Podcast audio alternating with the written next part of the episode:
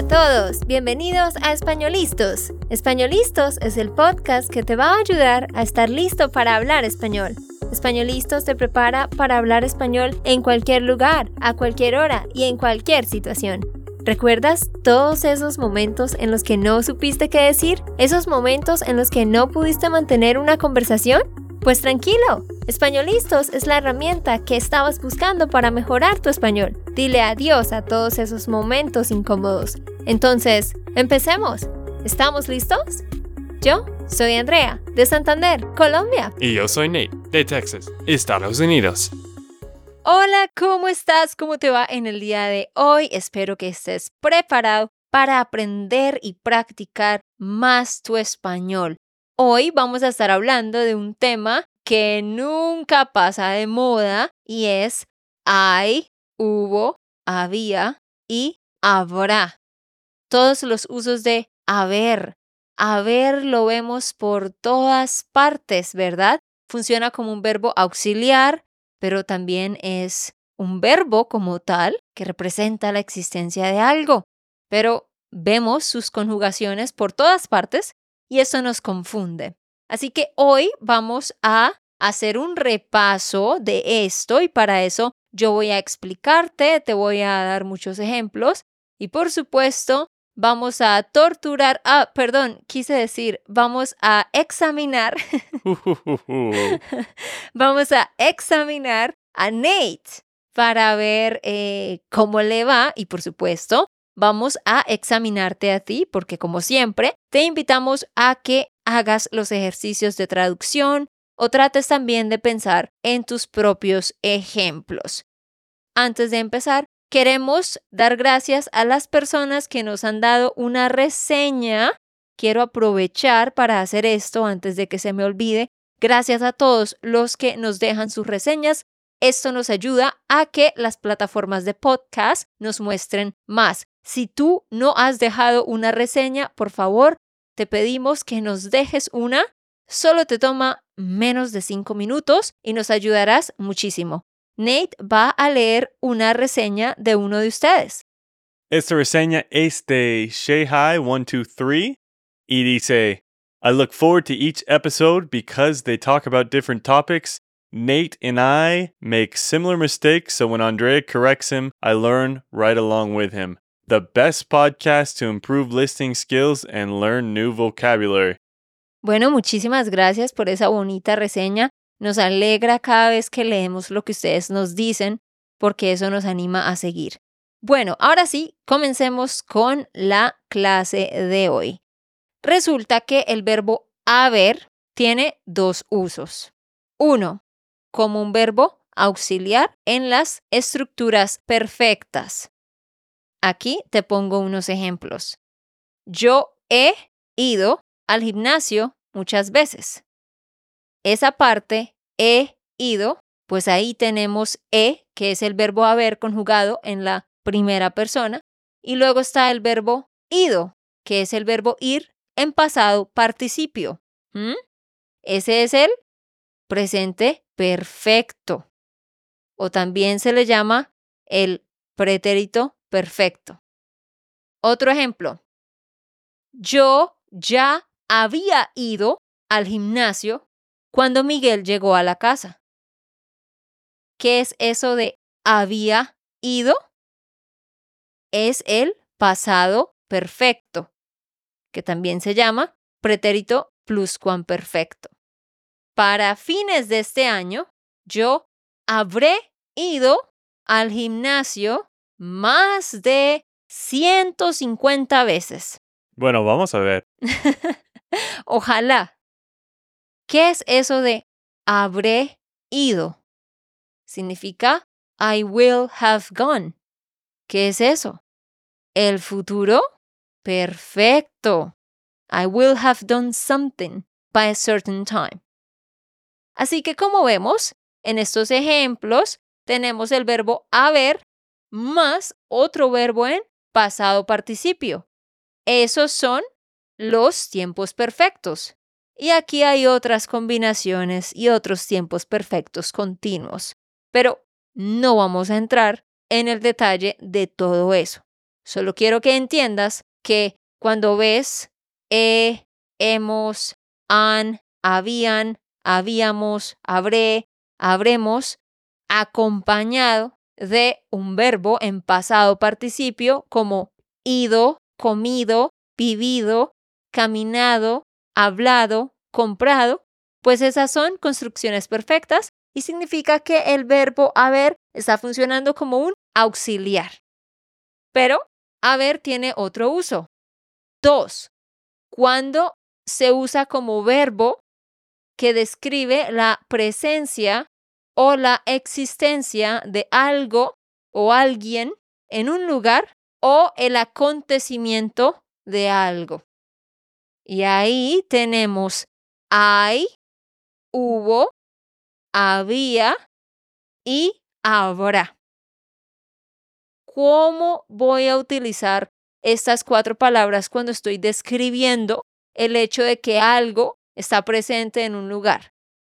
Es ese segundo uso en el que nos vamos a enfocar aquí hoy, ¿vale? Bueno, Nate, dame un ejemplo utilizando la palabra hay. ¿Hay muchos moscas en la cocina? Muy bien, pero hay muchas. Ah, sí, claro.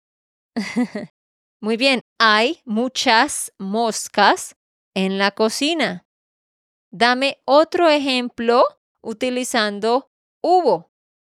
Hubo un incendio ayer en el apartamento.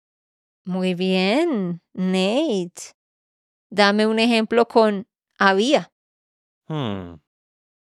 ¿Habían tres incendios este año? Mm.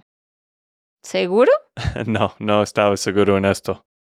Nota que utilizaste hubo para referirte a un incendio. Claro, porque pensé que solo fue un evento.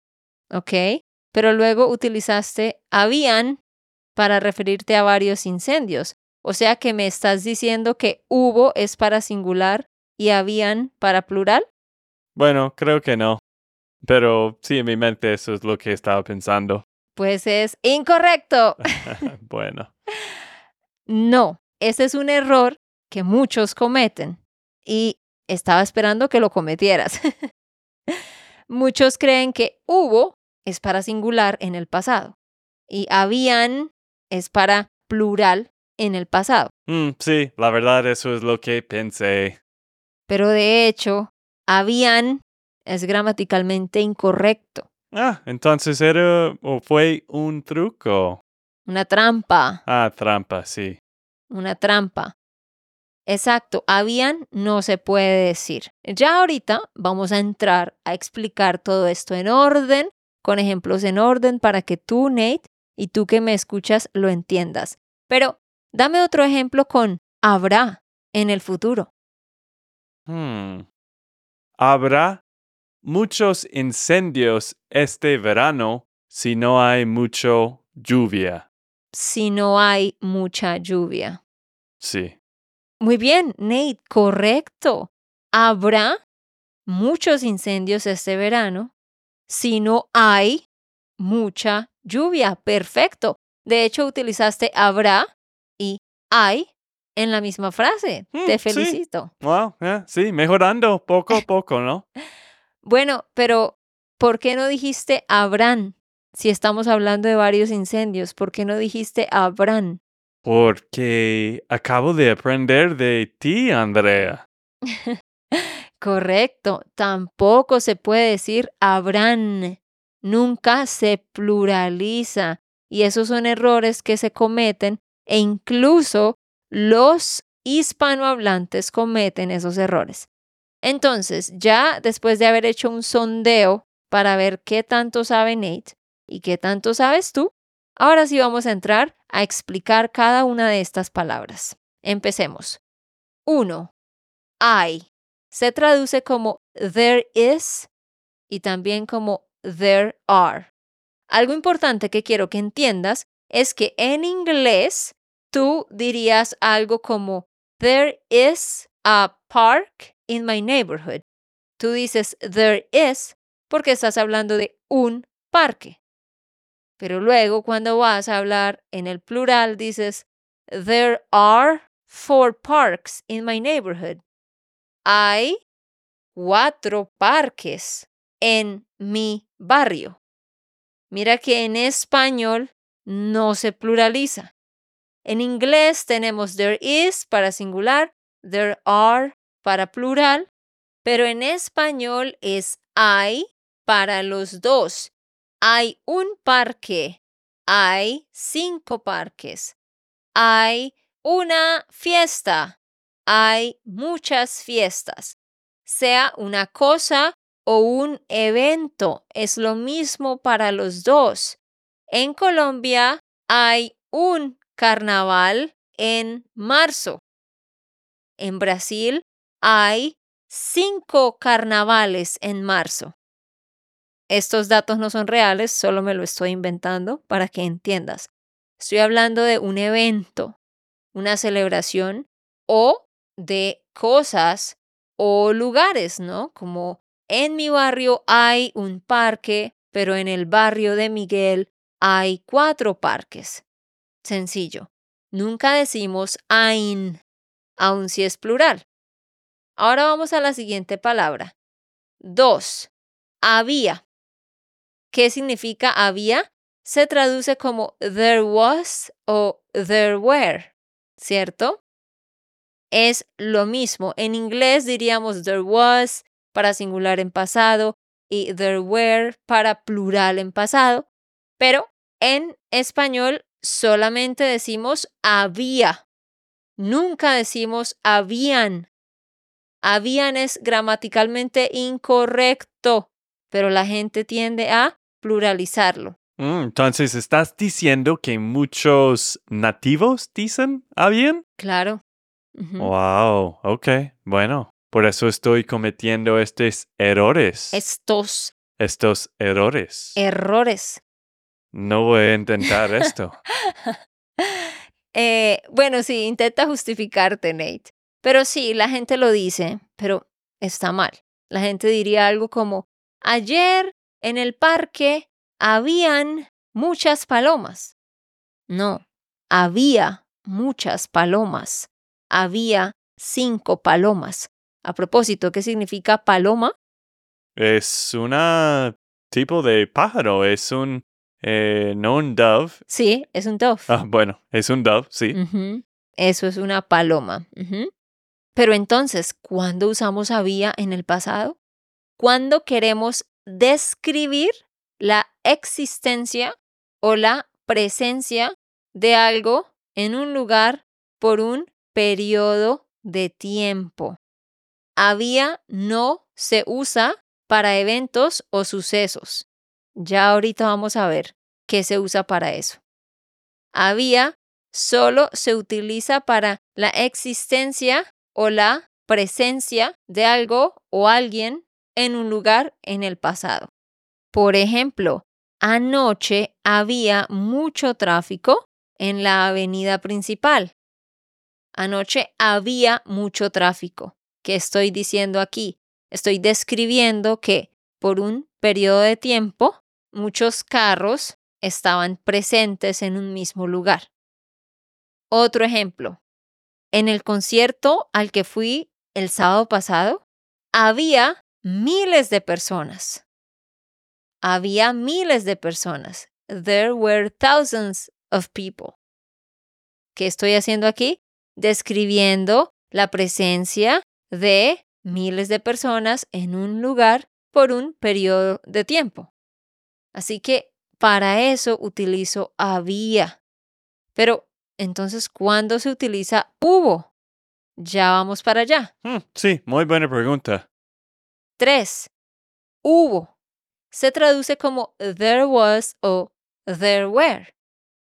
En inglés, como ya lo sabemos, tenemos el there was y there were. Pero resulta que en español tenemos había y hubo.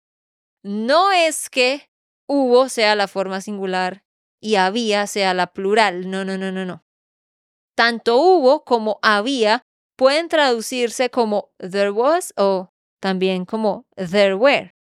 La diferencia entre estas dos palabras está en lo que describen. Como ya lo dije arriba, había lo utilizo para describir la presencia de algo o alguien en un lugar por un periodo de tiempo. Pero hubo se utiliza para qué, Nate? Solo un evento, solo una vez. Ok, correcto. Hubo se utiliza para describir eventos o sucesos que acontecieron en un momento específico. Espera, espera. ¿Sucesos? ¿Qué es esta palabra? Suceso, acontecimiento. No sé.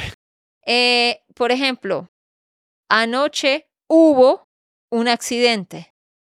Eso es un suceso, un acontecimiento, algo que pasó. Ah, ok. Bueno, ¿Tiene sentido? creo que sí. Estoy tratando de pensar en la palabra en inglés.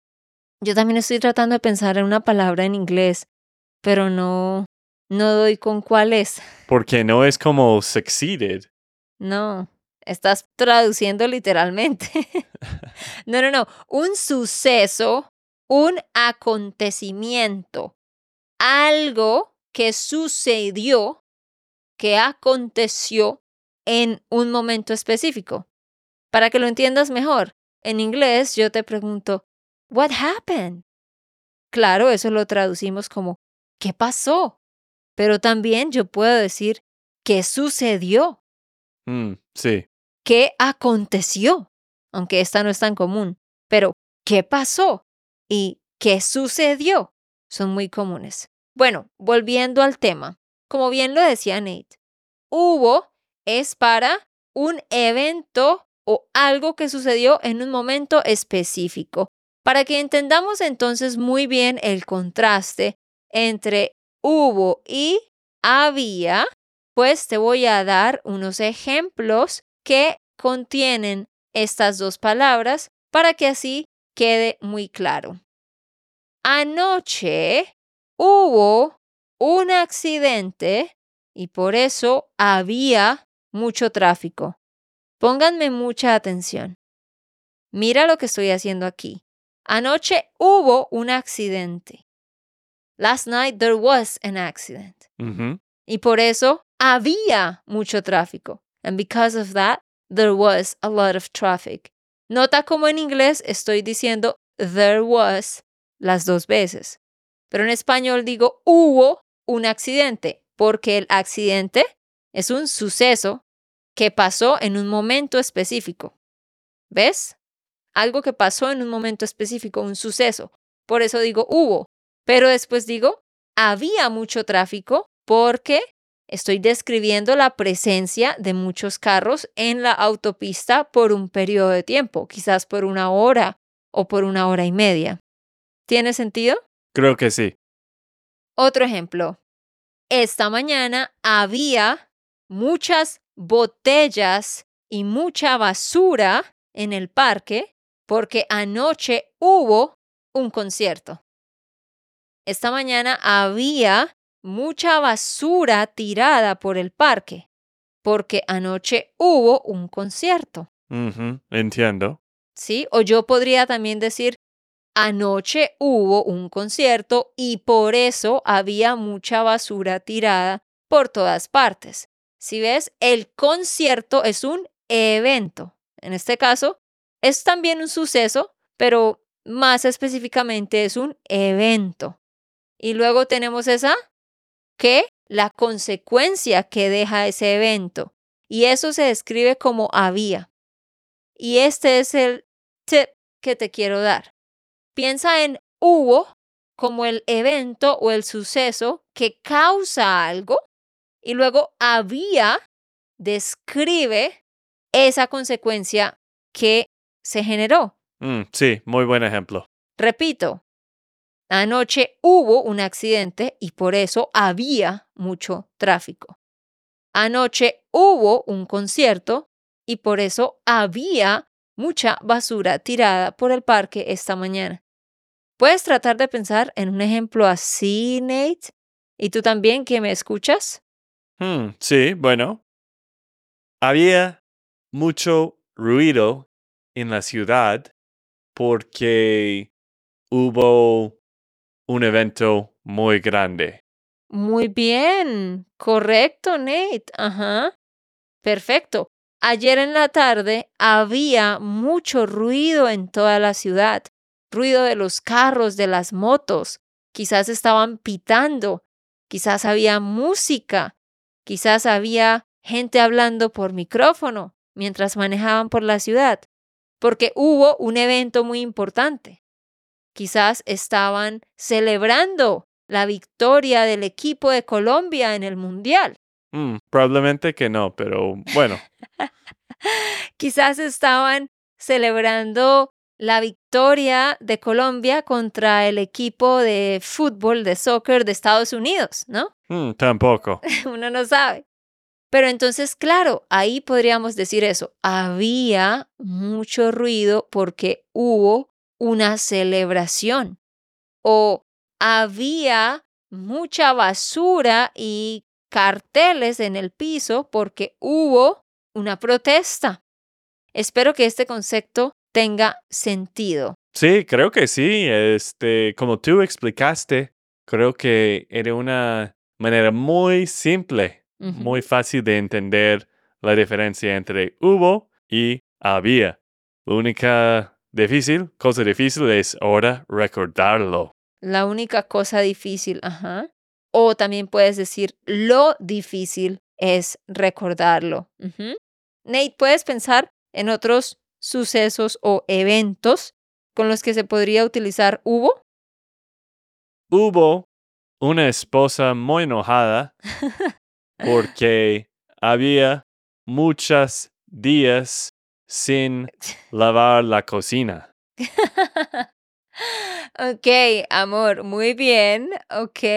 ah, ¿Estás tratando de echarme una indirecta?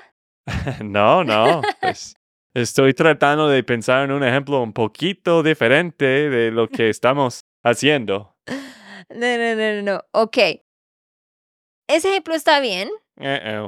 Pero tú dijiste, hubo una esposa enojada. Amor, la esposa no es un evento ni un suceso. ¿Ves? La esposa es una persona. Entonces tienes que utilizar había. Bueno, tengo que usar los ejemplos más fáciles entonces. No, tu ejemplo está bien y es bueno porque nos hace analizar más. Piénsalo de esta manera. Hubo es para eventos o sucesos, acontecimientos. Pero había es para objetos, lugares, animales, personas. Había una esposa muy enojada porque había muchos platos amontonados en la cocina, porque su esposo no los había lavado. Mira qué interesante esa frase.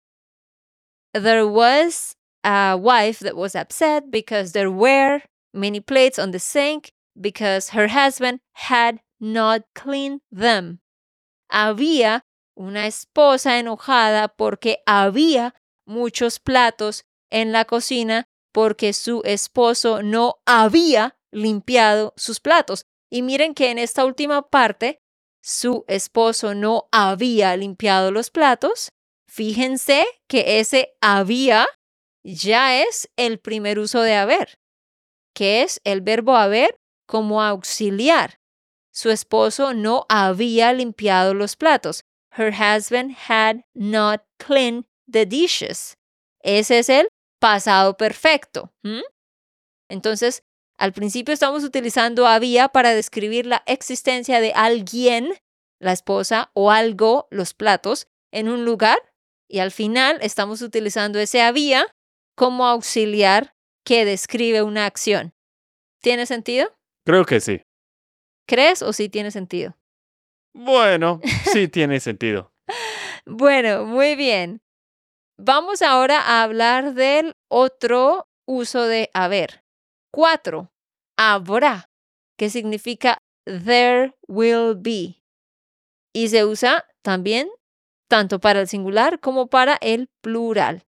Mañana habrá un concierto. O mañana habrá tres conciertos. mañana habrá una protesta. Este domingo habrá dos protestas. Sencillamente se traduce como there will be. La semana que viene habrá un concierto en mi iglesia. En ese concierto habrá más de 500 personas. ¿Puedes pensar en un ejemplo con habrá? Ok.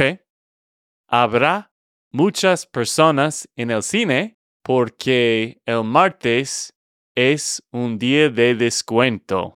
Muy bien, correcto, exactamente. Bueno chicos, antes de seguir y terminar con unos pequeños ejercicios de traducción para Nate, quiero decirte algo muy importante y es que justo en esta semana estamos en inscripciones para nuestra Parcero Membership, que es nuestro curso de español.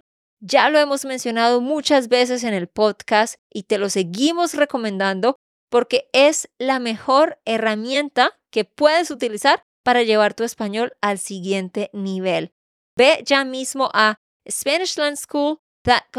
Slash member y ahí podrás ver los detalles. ¿Qué vas a obtener? Pues tú puedes pagar cada mes y cancelar cuando quieras, o puedes pagar por seis meses o pagar por un año para obtener grandes descuentos y cada mes vamos a tener cuatro clases en vivo, una por semana, específicamente sobre un tema que escogemos y vas a hacer ocho lecciones por tu cuenta en una plataforma que tenemos donde hay más de 30 cursos. Allá nos enfocamos en un curso cada mes y tú haces dos lecciones cada semana más una clase en vivo. Te damos un calendario con una rutina para que la sigas. Pero en adición a eso, también puedes escuchar un podcast privado, puedes unirte a, un, a una clase de conversación en la última semana del mes. Puedes unirte a un club de lectura, puedes mandar preguntas de gramática cuando quieras. También hay pequeñas tareas de escritura y alguien del equipo, alguno de los tutores, corrige tus errores, etc. Tienes todo, todo, todo muy organizado. Todo lo ponemos ya listo para ti. Tú solamente pones la disciplina y apartas el tiempo. Ve a School com slash member si quieres salir de ese nivel en el que has estado por mucho tiempo y quieres avanzar. Muy bien, bueno Nate, vamos a terminar con unas pequeñas frases de traducción. Traduce lo siguiente. Yesterday there was an accident near my office. Ayer hubo un accidente cerca de mi oficina. Muy bien, ok. Last night, there was a lot of traffic due to the accident. Anoche había mucho tráfico porque hubo un accidente. Muy bien. O también podrías decir debido a que hubo un accidente. mm, ok, sí, debido a que. There will be a meeting at 8 tomorrow. Habrá una reunión a las ocho mañana. Mm-hmm. There were a lot of branches everywhere because there was a storm. Había muchas ramas en todas partes porque hubo una tormenta. Wow, Nate, muy bien. Bueno, sí, estaba enfocando mucho en, en este episodio, escuchándote, tratando de aprender como los oyentes. Estaba enfocándome. Bueno, sí, enfocándome.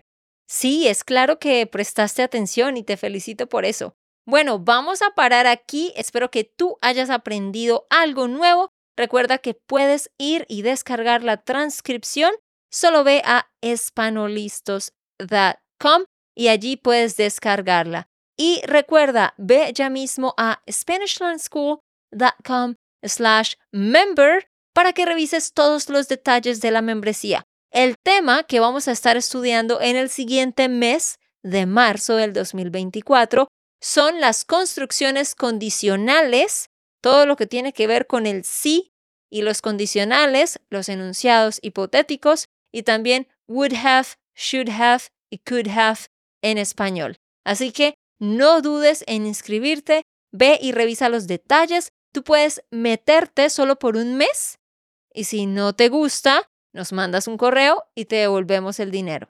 Mm, sí, y como puedes notar, Andrea sí sabe mucho de este tema. Es una muy buena profesora y da clases en vivo cada semana. Solo tienes que inscribirte al membresía en SpanishLandSchool.com slash member. Ok, esto fue todo por el episodio de hoy. Esperamos que les haya gustado y que hayan aprendido.